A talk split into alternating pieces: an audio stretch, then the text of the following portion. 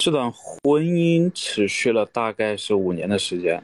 就是谈恋爱谈了三年的时间，所以总共在一起的时间应该有八年吧。就从我去美国到我最后离开美国，我都只谈过他一个人。我们没有什么求婚，也没有婚礼，甚至连请朋友吃一餐饭都没有。两个人就 可以说像是过家家吧一样的就结了婚。打架的话啊，最主要原因是因为他的性格就是非常的暴躁。我说我觉得我们走不下去了，我说你这已经调整到我的底线了，然后我觉得我们还是算了吧。但是他就在这个时候，他可能看得出来我是认真的，他又突然一下子就就冷静下来了。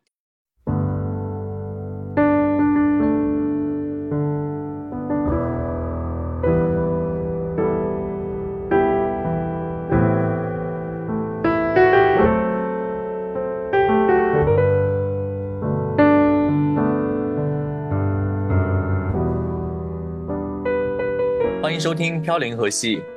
，The Galaxy Talk Show。我是问，我是 Jason。嗨，飘零河系是一档每周更新的日常休闲类播客，闲话家常，快意江湖是我们的聊天准则。希望你当你听到 Jason 和问聊天的同时，可以帮你舒压解乏，或者带给你灵感和启发。大家如果喜欢我们的话，记得要点赞、评论、加关注哦。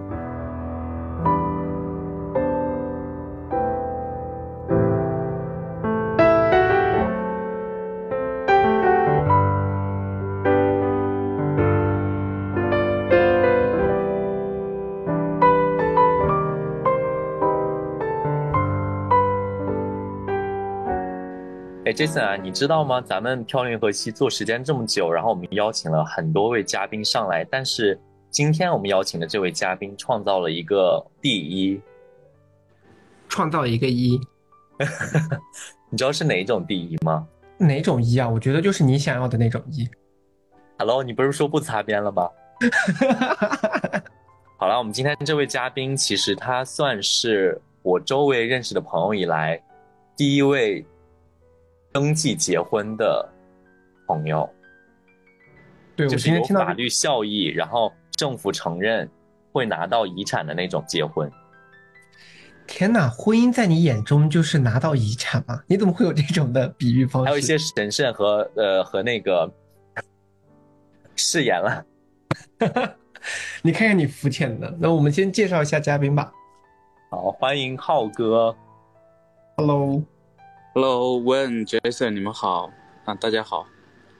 Hello，浩哥，这样吧，我觉得，我觉得我叫浩哥真的有一些别扭，我还是叫你浩浩吧。可以，可以。那浩浩哥哥，浩浩，你帮我们简单介绍一下你自己好不好？呃，大家可以叫我浩浩，然后我是做艺术从业者的，我现在主要在做一个游戏角色场景的设计。呃，然后呢，我大概我在美国待了大概八年的时间吧，然后我今年就是放弃了美边美国那边的生活，然后现在回到了国内，大概是今年呃四月底的样子回的国。那浩浩，你现在在国内的哪个城市呢？啊，我现在在湖北省武汉市，这你老家对不对？嗯，也不算吧，我老家可能在武汉市的。周边就是我爸是湖北襄樊那边的，但是我从小也是在武汉长大的吧，所以基本上也是就是武汉人。天哪，我的甚至我的前任就是襄阳人，你不要在这边给我攀亲戚，没有得到浩浩哥哥的反馈。但是 Jason，其实刚刚你听浩浩在讲的时候，你你有没有感觉他是一个很真真诚的一个嘉宾？能愿意上电台来分享他今天的故事，我相信他应该是蛮真诚的一个嘉宾。就你都直接你都直接这么问了，他怎么可能会说不真诚呢？对，其实我觉得我们要先跟听众朋友们讲一下，其实浩浩的。这段经历还是蛮糟心的，因为我在开呃音频开头的时候有跟大家讲过，是他是我们上了飘零河系的唯一一位已婚的人士，但与此同时呢，其实前阵子他也是刚刚走出婚姻的那段生活，就现在从法律意义上来讲，他是一个单身人士。干嘛说那么拐弯抹角的？他就是我们漂流银河系的第一位离异嘉宾。浩浩，其实，在你引入你的这段故事之前，我能不能先问一下，你的这段婚姻存续了多长时间？这段婚姻持续了大概是五年的时间，然后在这之前我们有认识，就是谈恋爱谈了三年的时间，所以总共在一起的时间应该有八年吧。那他算是你在美国的第一任男朋友吗？啊，对的，没错，就是我刚到美国的第一个月我们就在一起了，然后。就从我去美国到我最后离开美国，我都只谈过他一个人。所以这八年当中，如果从你现在的角度来看，你觉得那段八年的关系带给你是一种什么样的感受？嗯，我觉得这样吧，我觉得你先不要着急回答我，我们先听一下你的故事的开始，然后我们结尾的时候再问你一个重相同的问题，然后我看一下。我跟 Jason 有没有共情之道？好的，好的，好，那你帮我们简单介绍一下你们是怎么相识，然后以及于怎么步入婚姻殿堂。好，呃，因为怎么相识，就从怎么相识到怎么步入婚姻殿堂，就我们在一起的时间毕竟很久嘛，那我就从简来说，好吧？呃，主要就是我刚去美国的时候嘛，可能需要。提升一下自己的英语啊，或者是当时也需要有一个人，因为没有任何的亲戚朋友在美国嘛，自己一个人就是急切的需要一个人来，嗯，帮衬一下自己吧。所以当时就很快的在网上就认识了，呃，我的前夫，然后大概见了两面吧，也就在一周之内我们就确定了关系，然后就在一起了。然后刚开始的两年确实过得还是挺开心的。因为毕竟那个时候，嗯，两个人都是学生，大家也没有涉及到生活上的很多东西，嗯，就是在一起就是学习啊，然后一起做一些开心的事情嘛，所以刚开始两年过得还挺快的，挺快乐的。然后到第三年的时候，也就是我快要毕业的时候了，然后那个时候。我就面临了一个问题，就是说我毕业以后，我是要留在美国呢，还是要回国发展？因为我的研究生是三年嘛，然后读到就是在我做毕业设计的那段时间吧，我们就我就问了一下我的前夫这个问题，我就说你觉得我毕业以后呢，我是回国呢，还是还是留下来呢？然后他说，那当然是留下来呀。但是这个主要还是看你了，然后我是希望你留下来的，然后我又问他，我说，那我留下来以后我身份怎么办呢？然后他当时也很顺其自然就说，那你就跟我结婚呢，结婚你就可以拿绿卡了。然后我们就说好吧，那结婚吧。然后就这样很草率的两个人就闲聊的时候就，最后就决定了结婚。其实没有任何的，呃，很浪漫的求婚仪式啊或者什么，就是因为一个我要回。回国了，然后这就是我要毕业了，然后跟因为这个身份的问题，所以我们就去结婚了，然后领了证，然后就前后也不到一个月，就很很快。就是在你你们有了这个讨论之后，说决定要结婚，到真正的去就是登记去那个应该是政府那边要登记，对不对？对的，对的。到你们真正去登记这个行为产生，你们大概。是间隔了多长时间啊？啊，不到一个月就很快，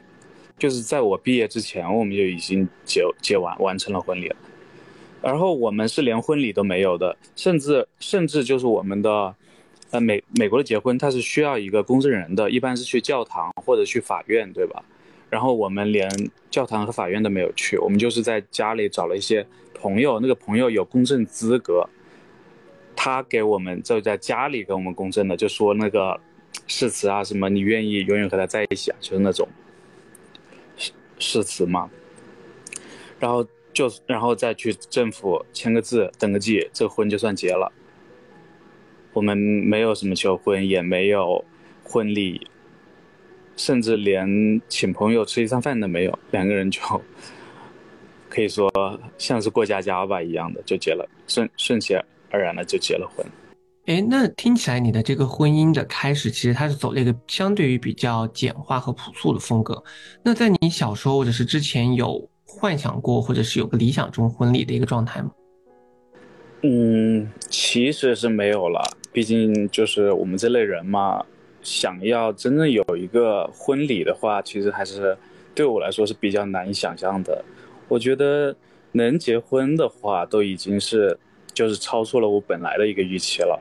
我都不知道我自己会就这么莫名其妙的就在美国结了婚，所以如果你真的说，我有什么就是说，嗯，对这个婚姻还有什么期待或者遗憾的话，我还是觉得可能因为没有，就是的一些本来我们是准备在家里就是办一场那种，就是后花园一样的那种婚礼，就是宾客就过来，然后大家都站在后花园里面，然后。聊聊天、吃吃饭的这种，但是最后也没有落实下去。所以，我们这个婚礼其实，嗯，就完全没有一个结婚的流程，以至于即使结了婚，我都还觉得我们好像还只是普通的一个谈恋爱的关系，没有一个婚姻的，没有一个就是真正走入婚姻这一步的一个感觉吧。那你所说的这种缺失的婚姻感是一种什么样的感受？是，是不是因为你们在一起时间太久了，缺乏一种仪式？嗯，可能是吧。而且，就我们大家都是学生嘛，当时还主要是想着赶紧毕业了，怎么样找工作，然后怎么样赚钱，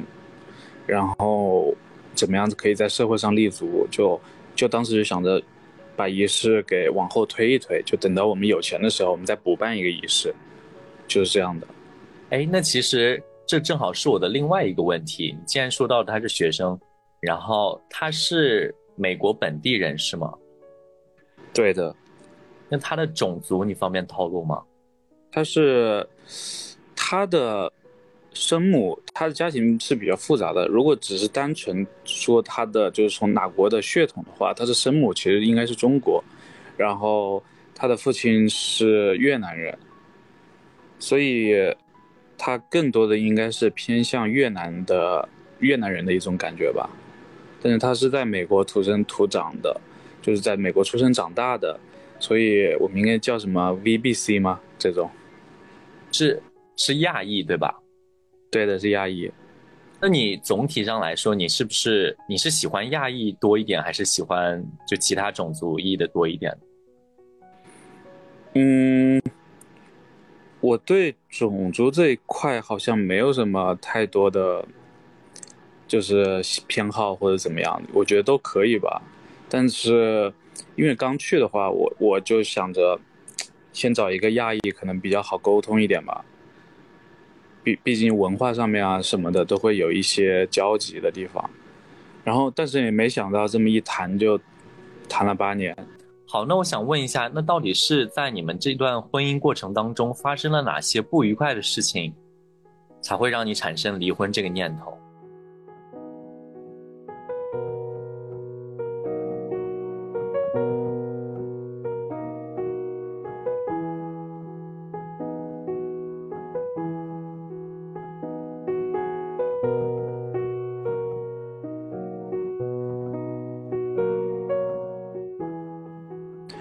那我回答一下你刚才问的那个问题吧，就是其实在这段婚姻的中后期，我确实产生过很多次就是想要离婚的念头。呃，我想的话，主要原因可能是大概有呃两个吧，一个是就是因为我们毕竟我是中国人，他是美国人，我们之间存在一个文化和宗教上的差异。然后另外一个就是说，呃，我存在一个性格上的一个不对等，就是他，我的性格是一个非常的安静，然后不怎么爱说话，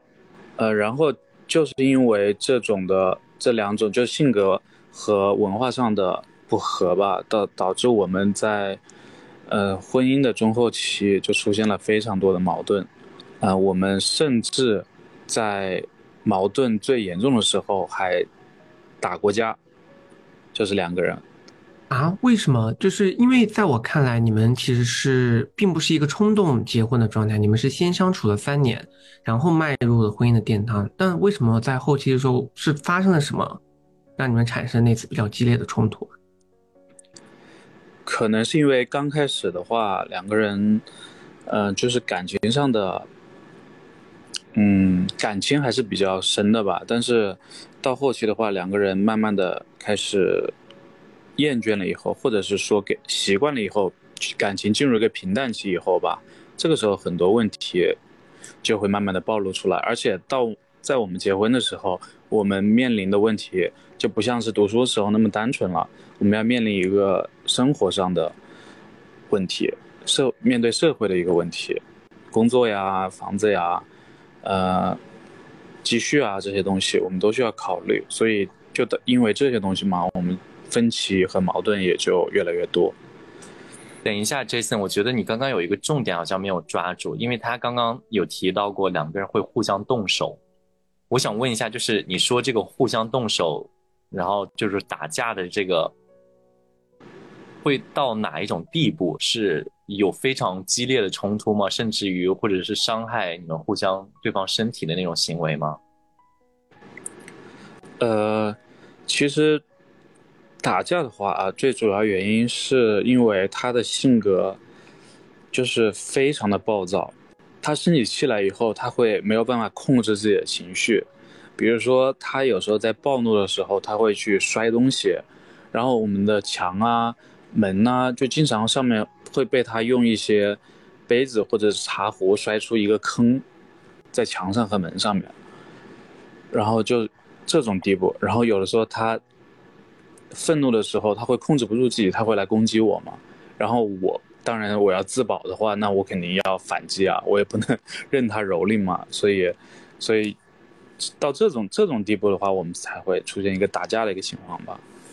你说一个最严重的，就是你们有呃哪次冲突，就是你目前想起来会最夸张的一次？嗯，其实最夸张的应该也就是。有一次打架吧，然后他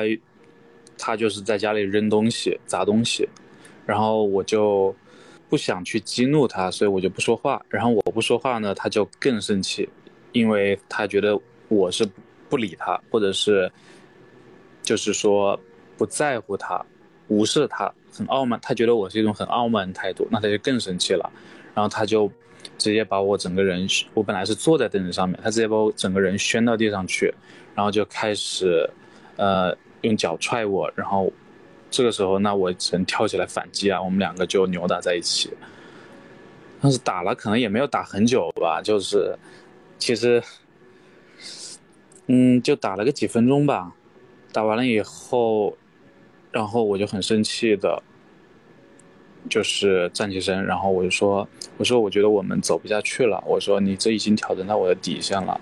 然后我觉得我们还是算了吧。”但是他就在这个时候，他可能看得出来我是认真的，他又突然一下子就就冷静下来了。他他的脾气发过了以后，他冷静下来也很快。他突然就冷静下来了，他就把我抱住，然后就说：“他说他说对不起，我确实太冲动了，我不应该这样的。”然后后来我们就我就跟他说：“我说我说。”这样吧，我觉得我们的婚姻里不能出现就是动手这这这种事情。我说我可以给你三次机会，如果你之后你失控了，你一次两次我原原谅你。如果你有第三次的话，那我们就没有任何理由就一定要离婚。而且，但是他这个事情呢，他也记进去记住了，就说在之后的几年几年里面，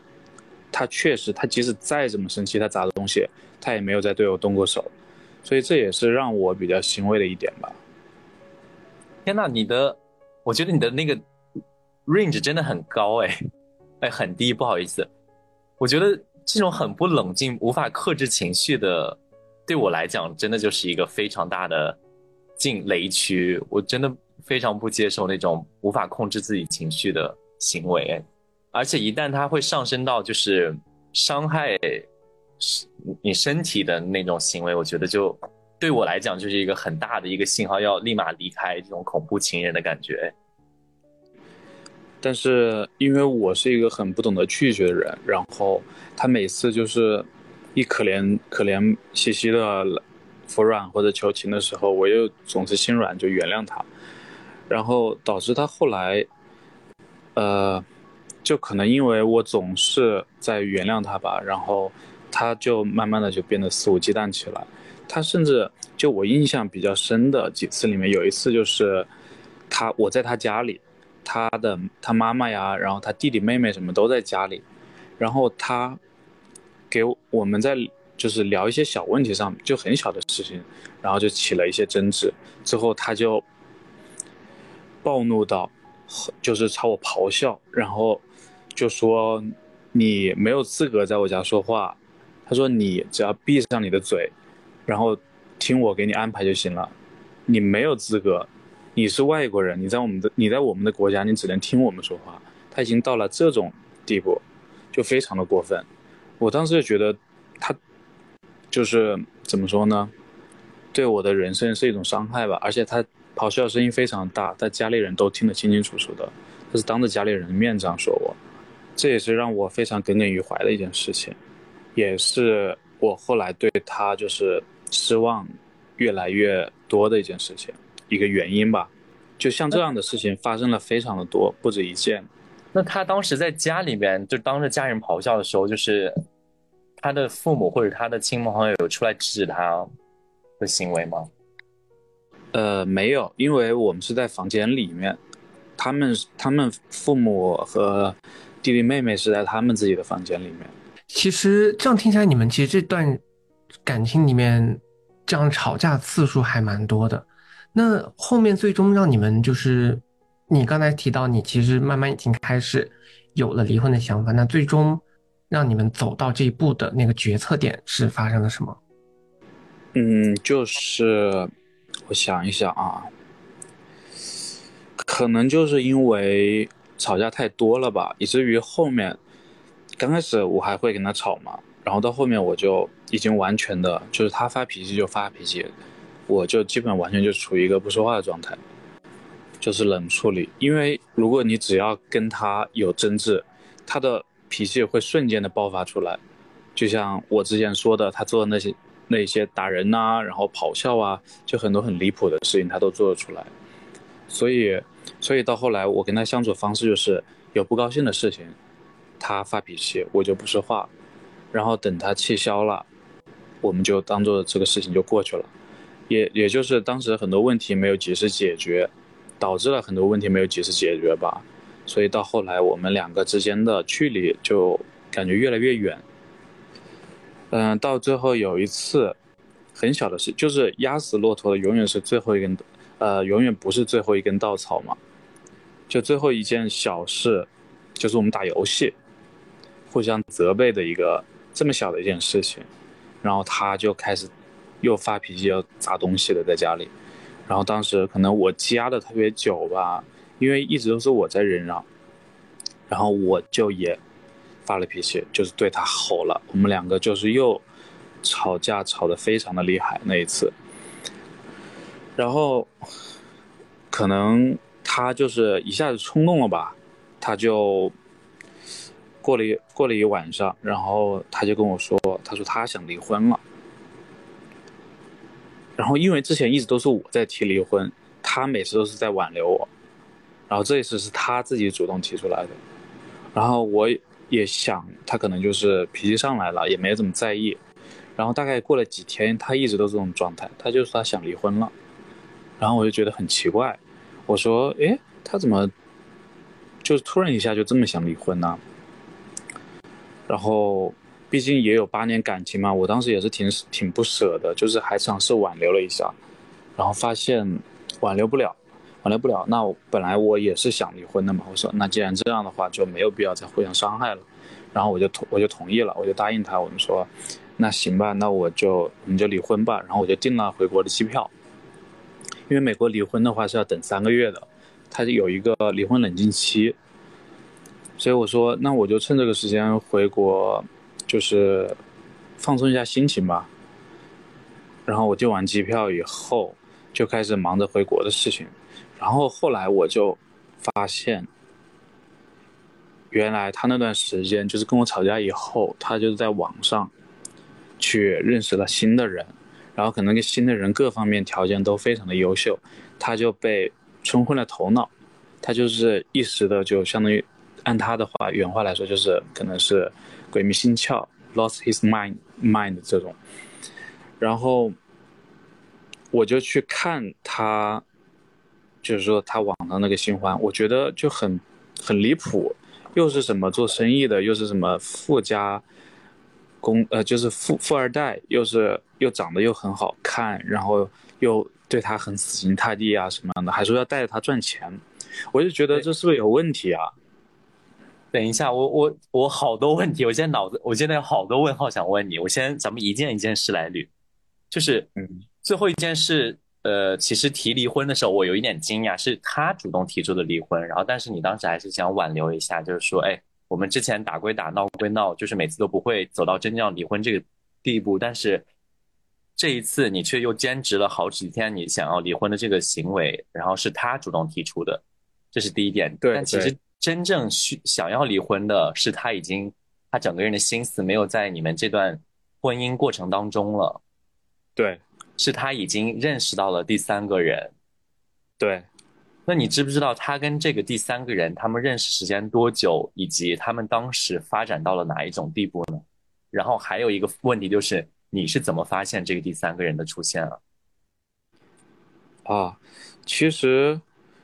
应该就是我们最后一次吵架，然后他觉得伤心嘛，然后他就在网上认识了一个别人，就跟别人聊。可能就在一周左右的时间，他们的进度就是可以说是飞速发展嘛。就是人在感情脆弱的时候，他很容易，他抓住另外一根救命稻草，他就很容易就一头栽进去，就丧失理智了。最后因为我同意跟他离婚了嘛，然后他就跟我讲了这个事情，他自己给我讲的。他说：“哦，我最近认识了一个人，这个大概是一一周以后了。”他就跟我讲，他说网上认识了一个人。说他跟，呃，他们说别人都怎么怎么优秀，怎么怎么有钱，还要想带带着他赚钱呐什么的。然后我听了以后，我觉得很奇怪。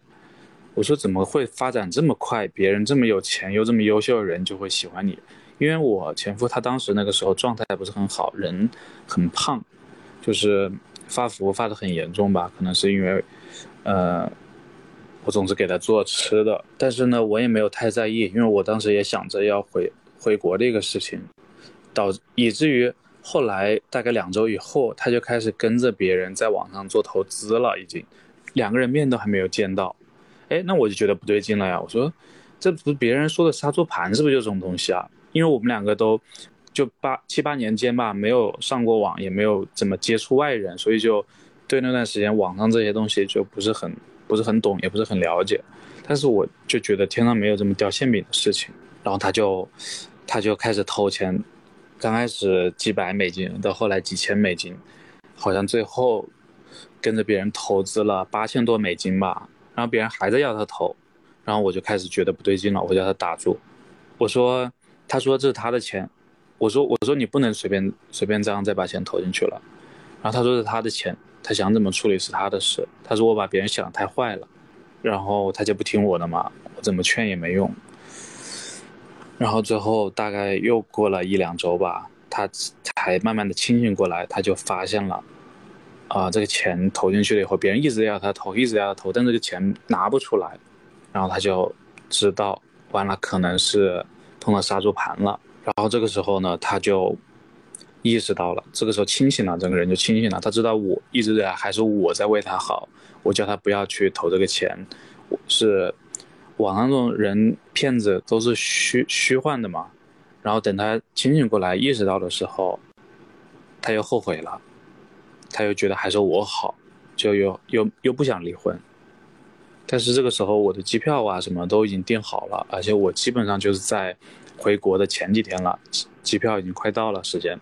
嗯，但是这件事情对我来说伤害挺大的嘛，我就跟他讲，我说要不这样吧，我这几个月我还是先回国，我们都冷静一下，然后他就同意了，然后我就回国了。那你回国之前有没有就是真正的办理离婚的手续啊？还是只是说你们就还是先不要离婚，只是暂时的分开一下？只是暂时的分开一下，就是说他当时不想离婚了嘛，然后，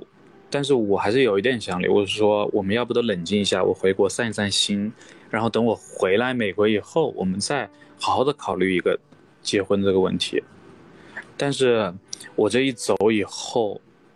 就发生了很多事情，就是我自己的事情，就导致我们最后没有办法收场，两个人就。只能最后只能分道扬镳。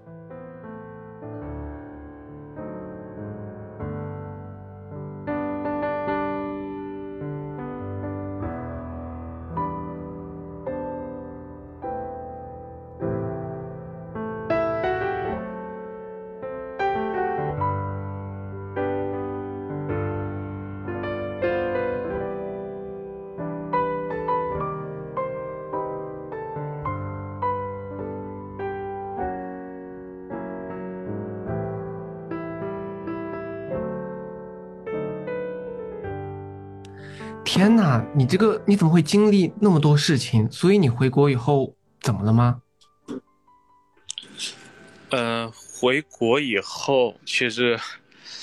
嗯，发生了很多事情，但主要来说是一些生理上的问题吧。就是可能我在美国的时候，由于我们两个都在存钱，然后很多时候就是有什么问题，就硬扛着都没有去看医生。美国医疗实在是太贵了。然后，然后我们也是因为买了房子，然后月还还呃还贷款呢什么的，压力很大，所以很多时候有些不舒服什么的都没有去看医生，这可能在美国的积压了三四年的问题吧。然后到回国以后就全部爆发出来了。然后就在我隔离的时候，我回国那个时候已经有疫情了。我回国了以后就开始在隔离酒店，在隔离酒店的时候我就开始发高烧。然后，然后就被送，就是救护车拉去医院，拉去以后医院以后，然后他就，嗯，他们就会给我拍一些 CT 啊、胸片啊这种东西，看一下我肺部。但是他们就发现我的肾上有一些阴影，叫我回去，就是隔离结束了以后要去检查一下。然后我当时没有在意，然后后来回去了以后，就是还过了一段时间，我去检查了一下肾脏。这不检查不知道，就是一检查以后吓一跳，就发现我的左肾里面已经严重积水，重度积水，然后积水积了大概两年了吧，医生说至少有两年以上了，也就是说我的左肾已经完全变成了一层一层薄膜，已经没有任何功能了。最后我前后就做了好几个手术，就是先想试着有没有办法恢复这个肾功能，最后发现恢复不了。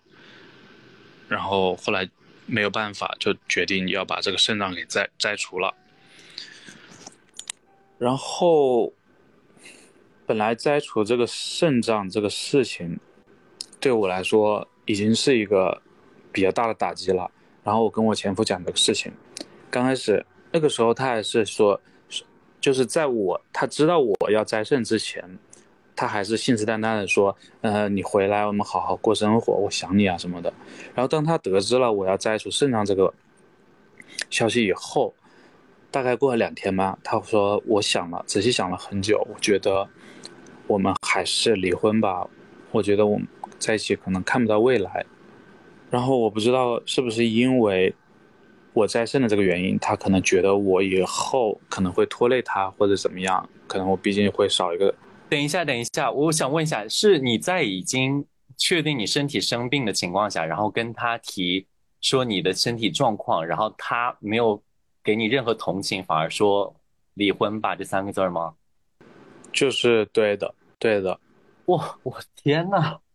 刚开始他他他知道我病了，他没有提离婚，他说没事，你在国内治好，治好以后我们再回美国来重新生活。但是后来他知道我是这么严重的病以后。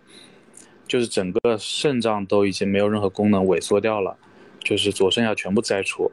他知道这件事情以后，他可能就会想着，嗯，那我可能以后是不是要需要更多的钱去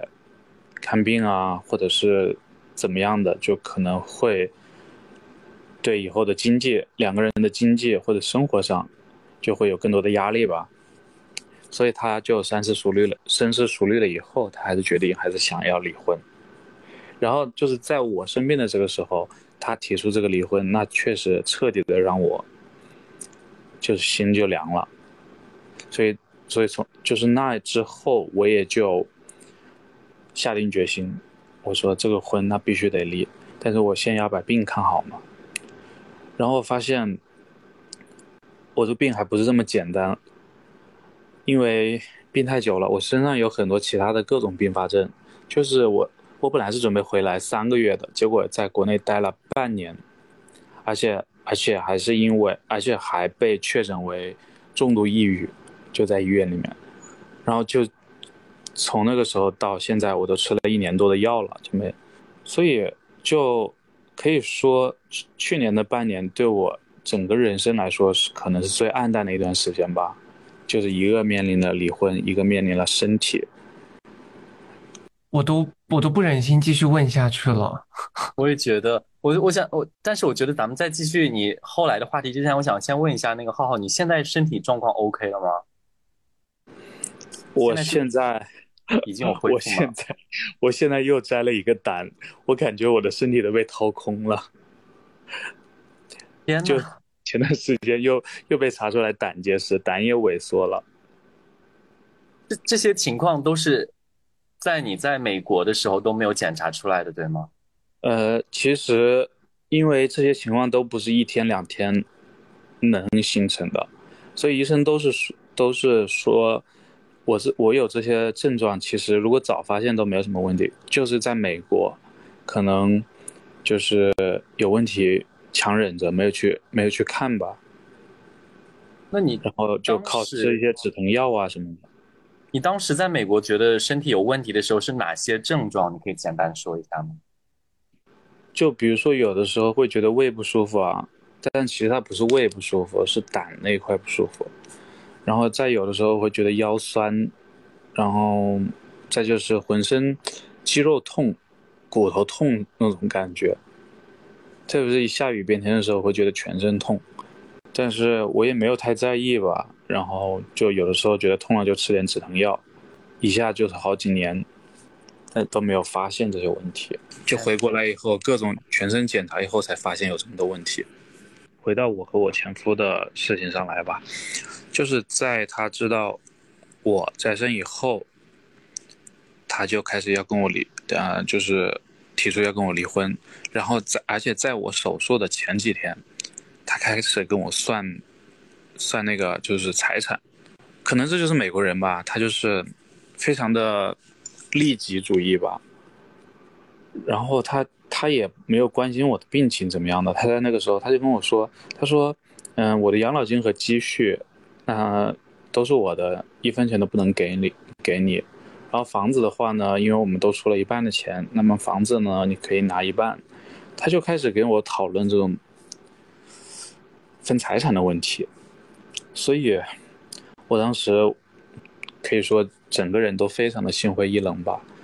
然后，因为因为那半年我前前后后做了四五场大大小小的手术，又加上离婚这些事情压在心头，就可能导致我抑郁就变得非常严重。后来半年以后，我的大的问题基本上都解决了，然后我才就是还没有完全解决，还有一些小毛病。然后，但是我美国那边事情我不能放着不管嘛，离婚这个事情耽误太久了，大概，所以就在去年年底的时候，我就又回了美国。我们再见面，我就发现他那个时候已经有一些新的在。相处的一些对象了，所以我们回国以后也没有争执太多，我们就直接去办了离婚手续，然后就开始卖房子、卖车子，就是把我在美国的财产都给卖掉。那个时候我也可能就是因为觉得在美国没有任何留恋了吧，就是事业也没有搞到什么事业，然后身体也垮了，然后最后婚姻也失败了。那个时候觉得自己很失败。觉得自己人生也是走到一个非常低谷的时期，我就想着，呃，那还是算了吧，就打算回国了。那就相当于是你今年四月份回国的时候，算是在那边结束了所有的记忆，一身轻松的回来了，对吧？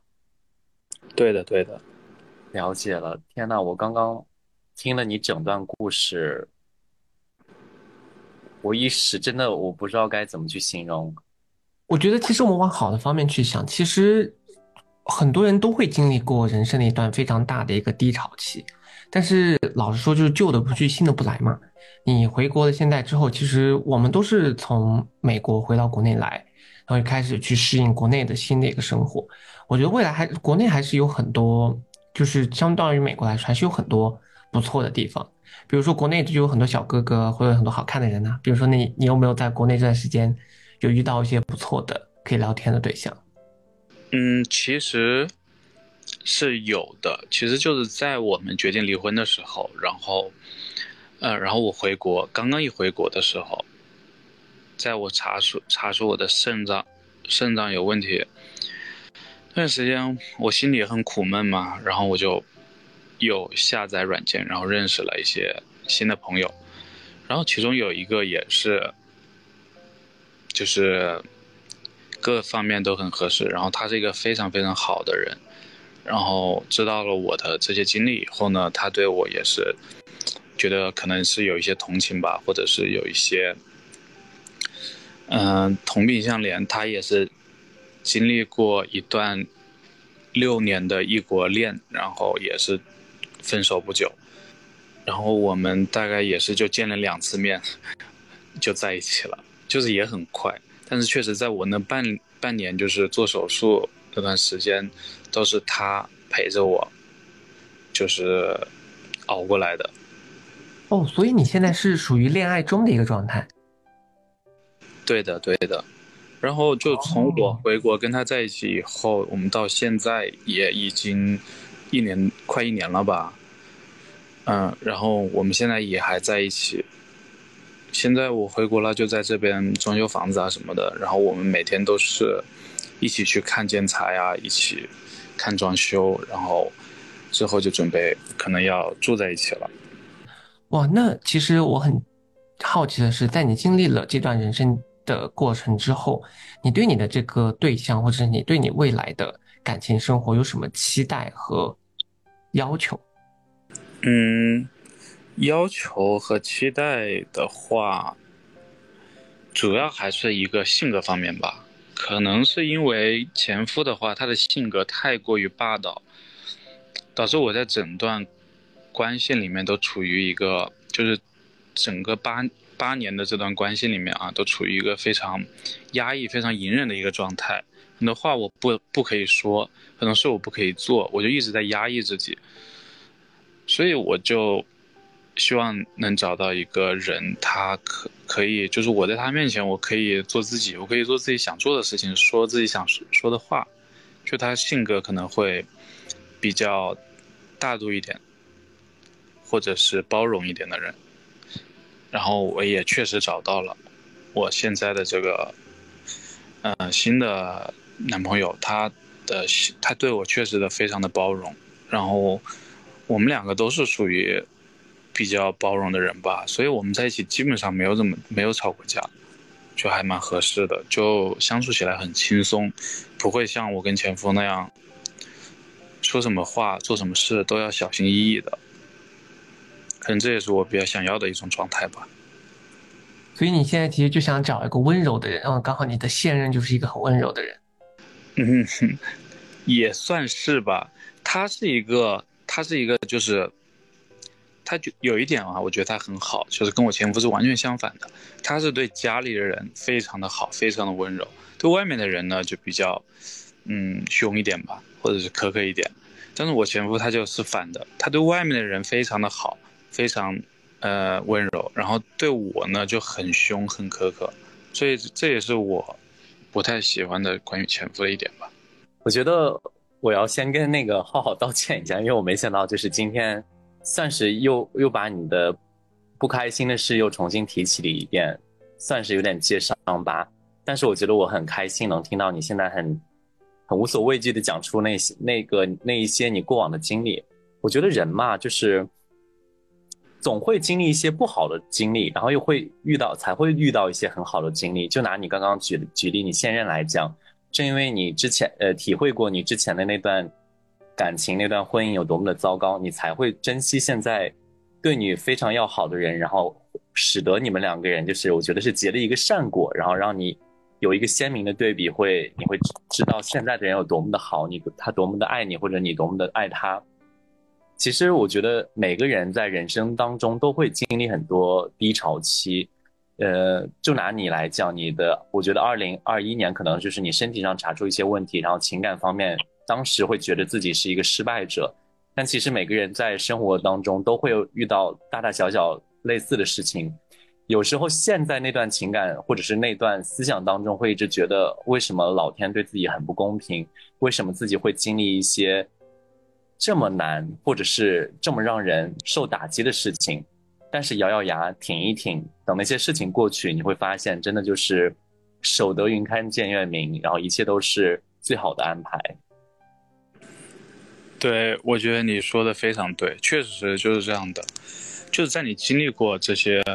很不好的事情以后，或者是很失败的这段感情以后呢，你就你就在你最困难的时候，你就知道了自己真的是需要什么的。所以，就是可能在我最困难那段时间，就是我现在的这个男朋友嘛，他陪我，不仅是生生理上的各种病痛，他陪我一起走过的，甚至抑郁症也是他陪我走出来的。然后我们现在也生活也逐渐恢复到了一个正轨，然后我们双方因为双方都已经出了柜，然后我们互相都见过了彼此的父母，彼此的父母呢也都很认很认同我们，所以我觉得现在可能就是经历过那么多事情以后，对我来说这也是一个最好的结局吧，就可能我还是比较适合在国内好的生活下去。哇，真的是很幸福，我跟你讲，Jason。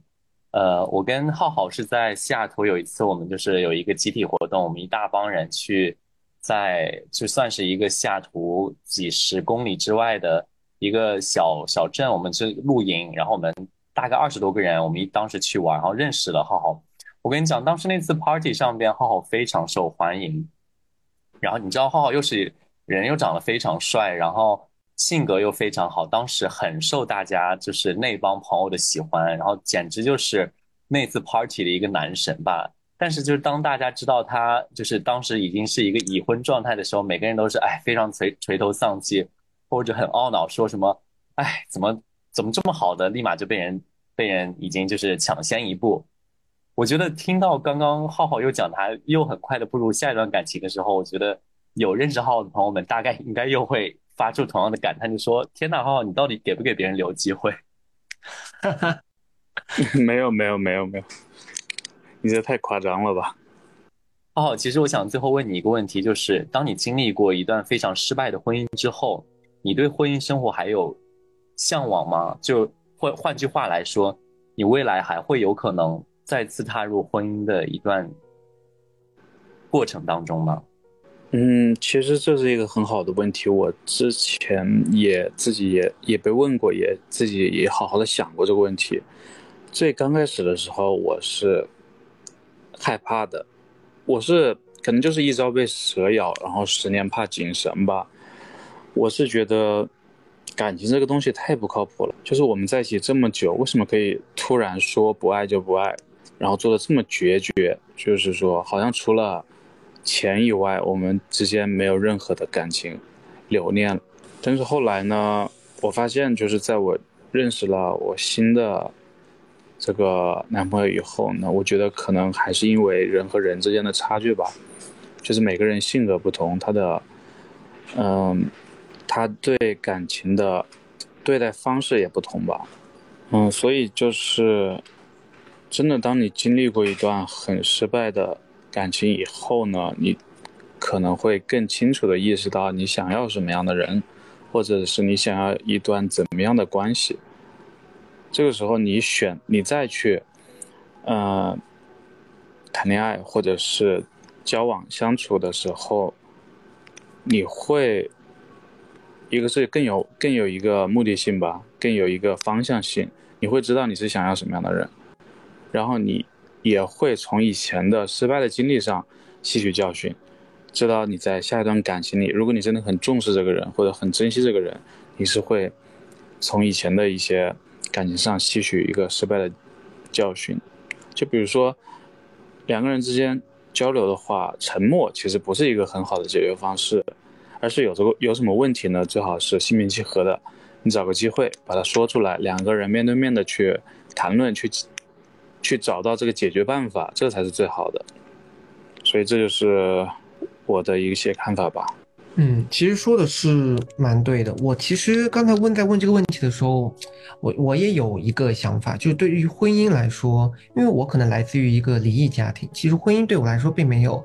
如此神圣，或者是有很多憧憬的一个地方。我觉得婚姻的意义只是在于，对于我们这个群体来说，它给了你和你爱的人一个法律上的一个效应，你可以在你爱的人出现问题的时候，能够以法律的名义来为他，无论是签一个。做手术的通知书，或者或者是紧急联系人，是这样子的层面上面，才让这个婚姻的法律效应让它有了价值。所以，当我觉得浩浩的这个故事呢，也提醒我们很多人。其实，我觉得在无论是婚姻也好，在一段感情中，特别是长期的感情中，如果这段感情没有能够给你一些正面的往很正向方向发展，反而带来的是很多争吵，很多的负能量。很多的冲突，我觉得大家可能就有些时候要静静的想一想，我们怀念的或者是我们在坚持的，到底是这份感情，还是我们所付出的时间？所以也是希望我们今天的听众，如果大家有在一段呃稍微打引号的不健康的关系中，或者有对这个感情存有一些疑虑，大家可能要仔细想一想，或者也去听一听朋友的意见，看这段感情到底是不是一个值得往下发展或者坚持这段感情。那今天其实非常感谢浩浩来分享这段故事。我在一开始听我们这个故事的方向的时候，其实是万万万没有想到有那么多曲折的这样子的一个转折。但是无论如何呢，看到浩浩现在其实有段新的感情，然后在国内有着新的开始，还是非常替你开心的。我相信我们所有听众朋友也会替你开心。希望你跟你的现任能够有段说，就是希望你跟现任能够过得越来越好吧。嗯，好的，谢谢杰杰森。真的，我跟你说，浩浩，呃，那些勇敢直视面对自己不好的过去，然后放眼于未来的人，才是真正的勇士。所以，我也同样祝福你，身体越来越棒，然后你和你的对象可以一直幸福的下去，然后是一个非常正确的选择。好的，谢谢问，谢谢 Jason。